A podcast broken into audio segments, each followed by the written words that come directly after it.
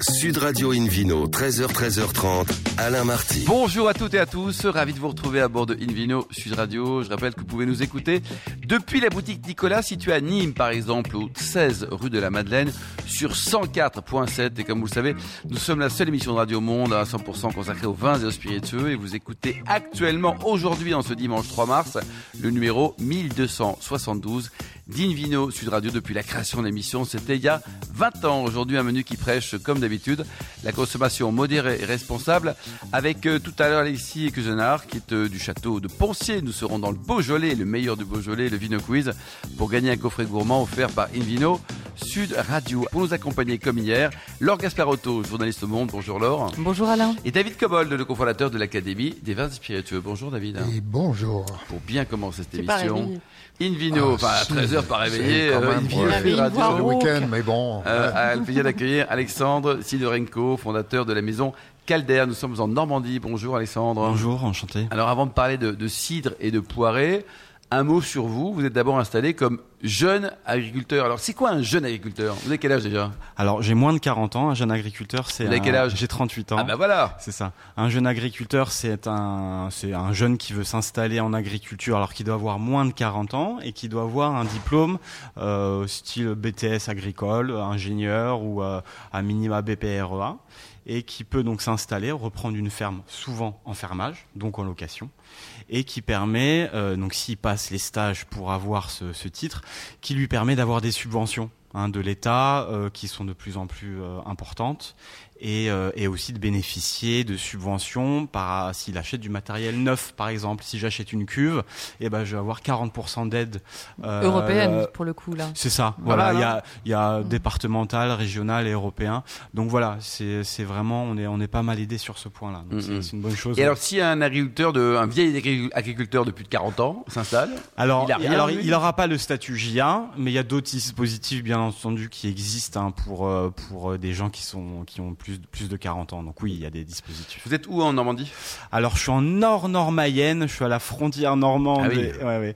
Donc en fait, on bénéficie de l'IGP normande. Euh, je suis en IGP Normandie, mais on est quand même euh, dans le département de la Mayenne. Alors on est vraiment à, à 800 mètres de la Normandie. À 800 mètres. Voilà, donc euh, mais on fait aussi partie d'une appellation qui s'appelle le Poiré d'Onfront, une AOP qui est à cheval sur trois départements la Mayenne, l'Orne et la Manche. C'est la seule AOP euh, en poirée de France. Oui, et du monde, ouais, tout à fait. Euh, on est une quinzaine, donc c'est vraiment très très peu. Et Euh, vous valorisez ça Vous arrivez euh, Eh ben écoutez, oui, parce qu'on est, c'est quand même un produit qui est très rare. Euh, la majorité des Français n'en ont jamais goûté, et souvent c'est avec un- une grande surprise qu'ils découvrent euh, ce, ce genre de, de jus. C'est hein. quoi un poiré Un poiré, c'est quoi exactement? C'est un cidre de poire. Mmh. Tout simplement, hein, on est, on est, euh, alors il y a que de la poire dedans, hein, 100%. Donc on est vraiment sur un, un champagne de poire, un cidre de Mmh. poire, voilà. Et vous produisez autant de cidre que de poirée Alors Comment non, on a, on a quand même un peu moins de, de, de poiriers, hein, donc l'arbre.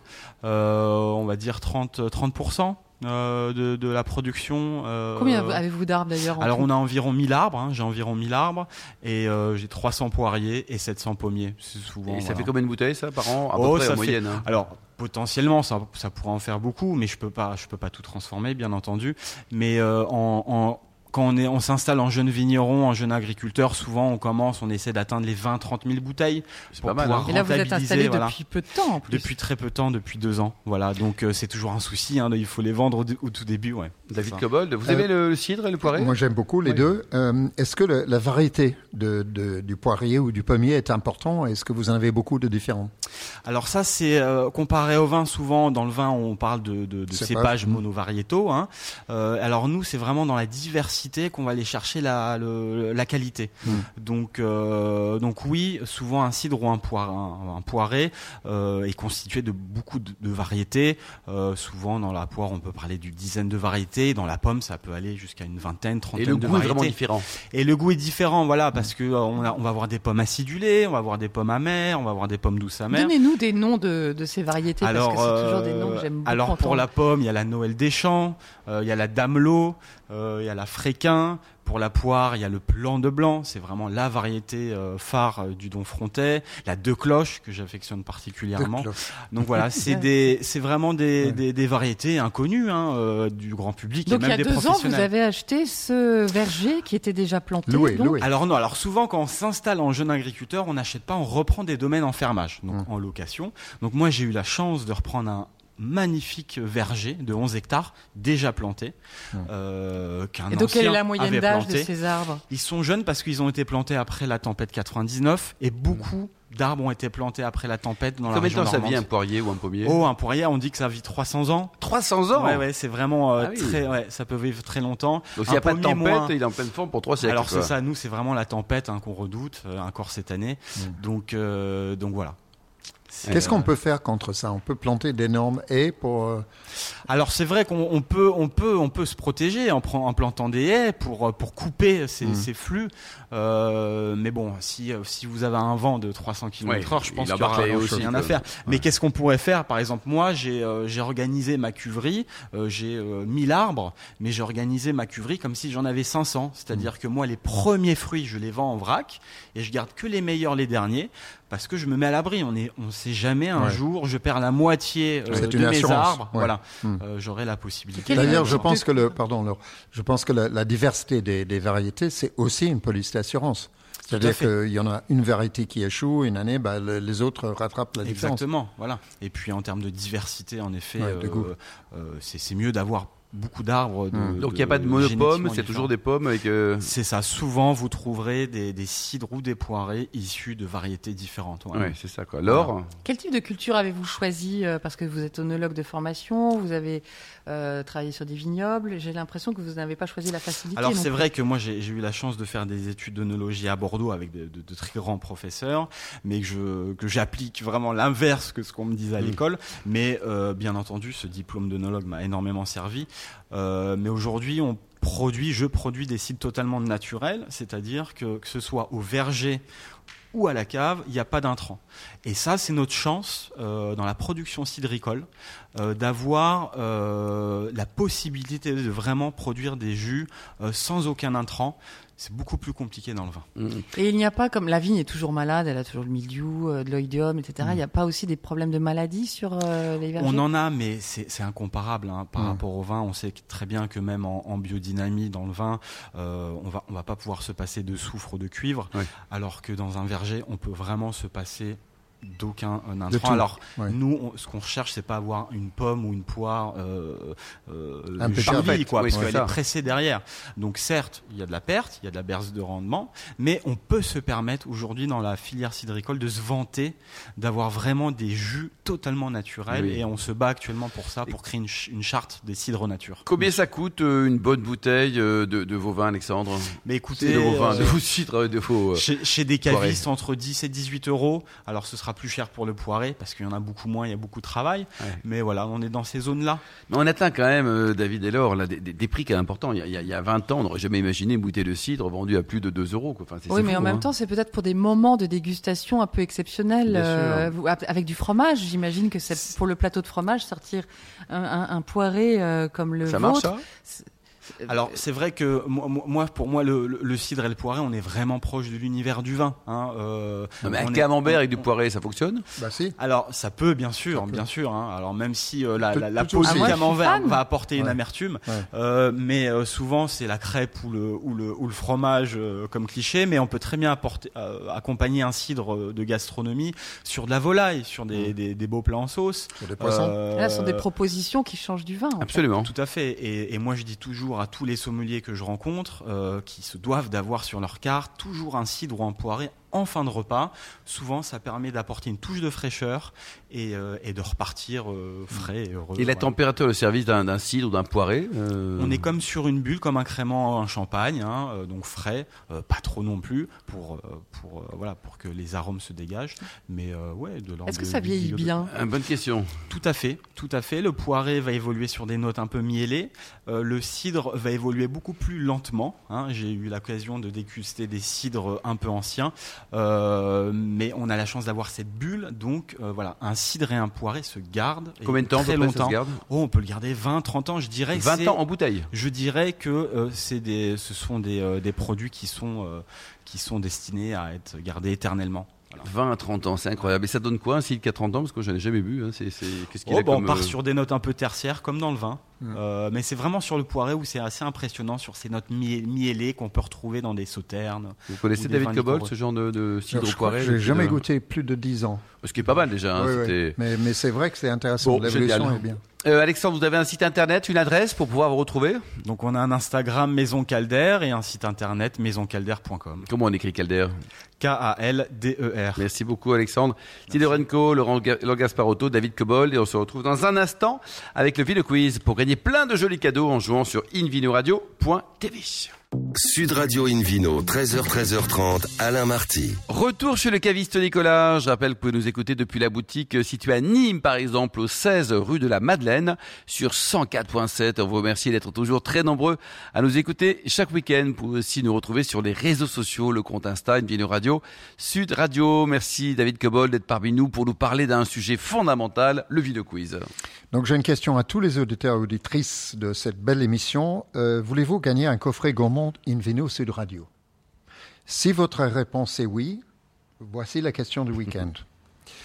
En quelle année Jean-Claude Albert a-t-il fondé le château de la Bugadelle, situé dans le sud de la France, dans la région de Clap, au sud de Narbonne?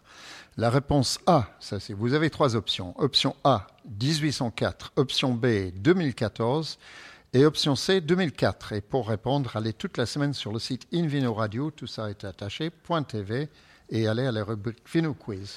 Merci beaucoup David Cobold. Invino sur Radio a le plaisir d'accueillir, le grand plaisir, Alexis Cugenard du château de Poncier. Nous sommes dans le Beaujolais. Bonjour Alexis. Bonjour. Bon, vous avez 28 ans. Hein eh oui. Vous êtes originaire du Beaujolais. Tout à fait. Vous avez toujours bossé dans le vin?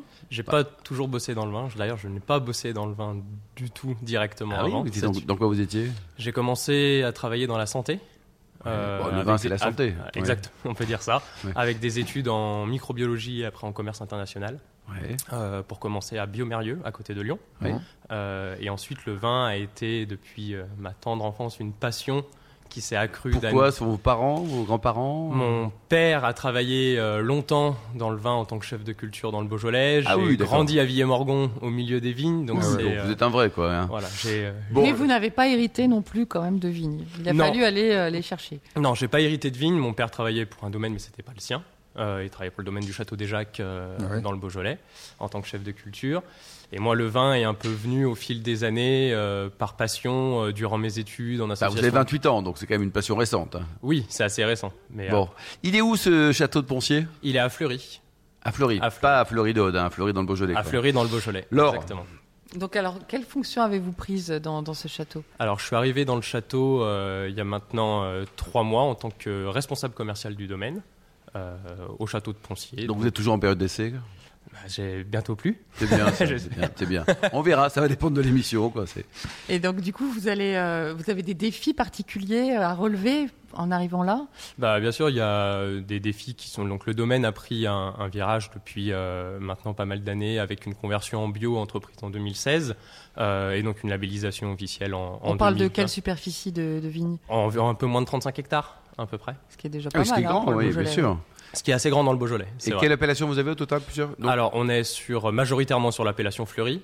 Euh, ensuite, on a des Beaujolais villages blancs et on a une petite parcelle en Côte de Brouille.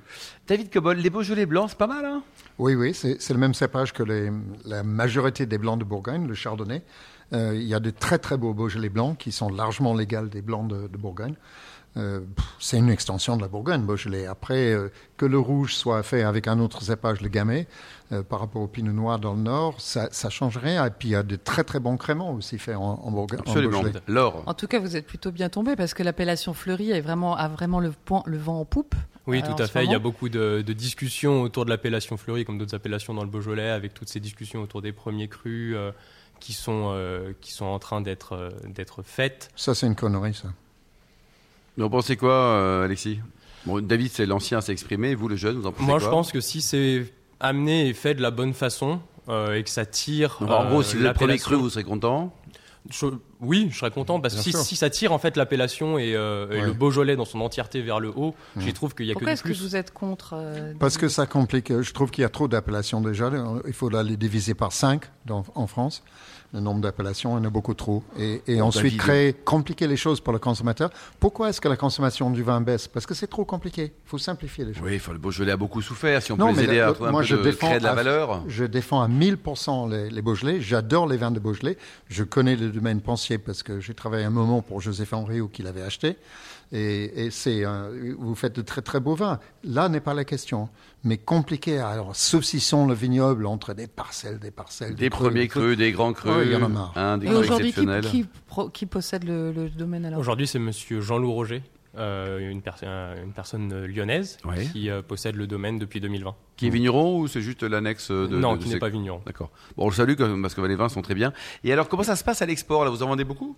Eh ben, l'export, c'est justement un gros, un gros sujet pour moi de, développement. Euh, aujourd'hui, on a une partie euh, qui est vendue à l'export, mais la majorité de nos ventes est faite en France. Mmh. Euh, et l'idée, c'est de développer un peu plus cette partie export en faisant aussi connaître nos vins et, et rayonner ce, beau terroir qu'on a en appellation fleurie, Côte de Brouilly au sein du Beaujolais. Mais s'il y avait justement un premier cru, ou en tout cas un lieu dit qui est à mettre en valeur, ça, ça porte aussi le domaine. Peut-être. Non, mais vous n'arrivez pas à convaincre David Cobol, là. Moi, ça fait 20 ans que je sais. Euh, bon. Pas si facilement. Non. Et alors, Alexis, donc, les challengez ça? Le, réchauffement climatique, c'est génial. Donc maintenant, vous avez quoi Des degrés euh, importants? Non, enfin ça dépend des années. Euh, il y a quand même un sacré effet millésime d'année en année sur des millésimes comme 2021. On va être sur des millésimes plutôt frais euh, avec des degrés d'alcool un peu moins élevés que par exemple en 2020. Mais euh, nous, on a la chance sur le domaine d'avoir des coteaux euh, qui peuvent monter assez haut en altitude, autour de à plus de 400 mètres d'altitude, mmh. plutôt bien exposés, qui gardent du coup une certaine fraîcheur. Et on a des degrés d'alcool qui sont quand même bien maîtrisés sur l'ensemble de ces coteaux. Vous êtes déjà certifié bio, c'est ça? On est déjà certifié bio. biodynamie, Exactement. On est déjà certifié bio sur l'ensemble de nos fleuris et Beaujolais villages sur le millésime 2020. L'appellation Côte de Bruy, la parcelle a été acquise en 2021 et donc est toujours en conversion aujourd'hui. Euh, et on est dans une vraie démarche de conversion en biodynamie et avec une démarche un peu plus globale qui a un projet environnemental plus profond de promouvoir et préserver la biodiversité, engagement en agroforesterie aussi. Mmh. On a également, on est engagé en pastoralisme avec euh, un cheptel de moutons qui est présent dans les vignes également. Oui, qui est votre cheptel, c'est ça? Qui est notre cheptel, propre domaine. Il y a combien de moutons? Il y en a un peu moins d'une dizaine. Vous pouvez nous rappeler les prénoms?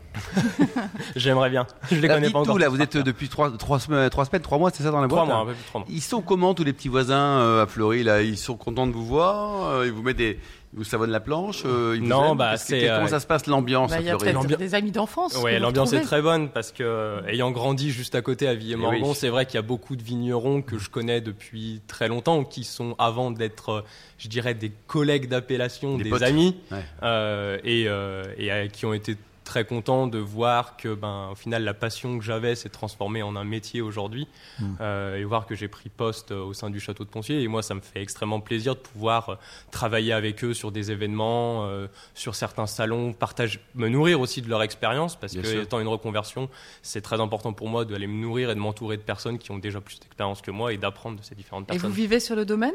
Non, je ne vis pas sur le domaine. Vous êtes marié? Non, pas marié. Ah bah voilà, c'est pour ça qu'il passe le domaine. Pourquoi je me mêle Non, les moutons, je veux bien, mais c'est.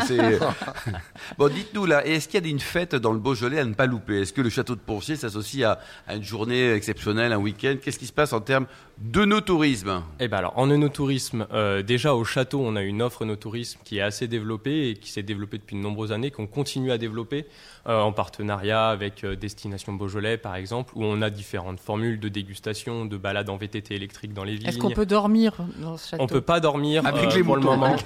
Pour le moment au château de Poncier. Euh, après, il y a plein d'endroits. Il n'y a même pas une petite chambre, hein, non? Pas pour le moment. le château, il n'y a pas de chambre. Le château est en rénovation aujourd'hui. Il n'est pas très grand. Hein. Mais euh, et après, en événement euh, proche à ne pas. Par contre, il y a, le, il y a la bergerie où il y a, la place. Hein. en événement proche à pas manquer, début avril, il y a la BBB, Bien Boire en Beaujolais, qui réunit six associations mmh. dont une des associations tient l'événement au château de Poncier, la Biojolaise, et château de Poncier est également exposant. C'est quoi, c'est une journée porte ouverte, c'est ça? C'est une journée où on a différents lieux. Il y a plus de 200 domaines dans le Beaujolais qui présentent leur vin. C'est uniquement dans le Beaujolais réservé Il y a une bonne communication hein, autour de cet événement d'ailleurs. C'est un événement qui grossit hein. d'année en année. Et l'idée, c'est qu'il y ait des navettes qui circulent entre les différents endroits où, où ont lieu les manifestations. Et le château de Poncier est hôte d'un des événements et également exposant sur un autre événement. Vous nous rappelez les dates parce que c'est sympa? C'est 7-8 avril. 7, 8 avril. Dimanche lundi. Euh, la température de service de vos Beaujolais, attention parce qu'il ne faut pas les massacrer. Hein. Pas trop chaud? Pas trop froid non plus. Pas trop froid non plus. il est suisse, il est suisse, non? Non, dit tout précisément. Non, autour de sur nos cuvées, je dirais plutôt domaines euh, qui vont pour garder cette belle fraîcheur autour de 13-14 degrés. Et ensuite, sur les autres, jamais au-dessus de 15-16 degrés maximum. Bon, et pour terminer, combien ça coûte?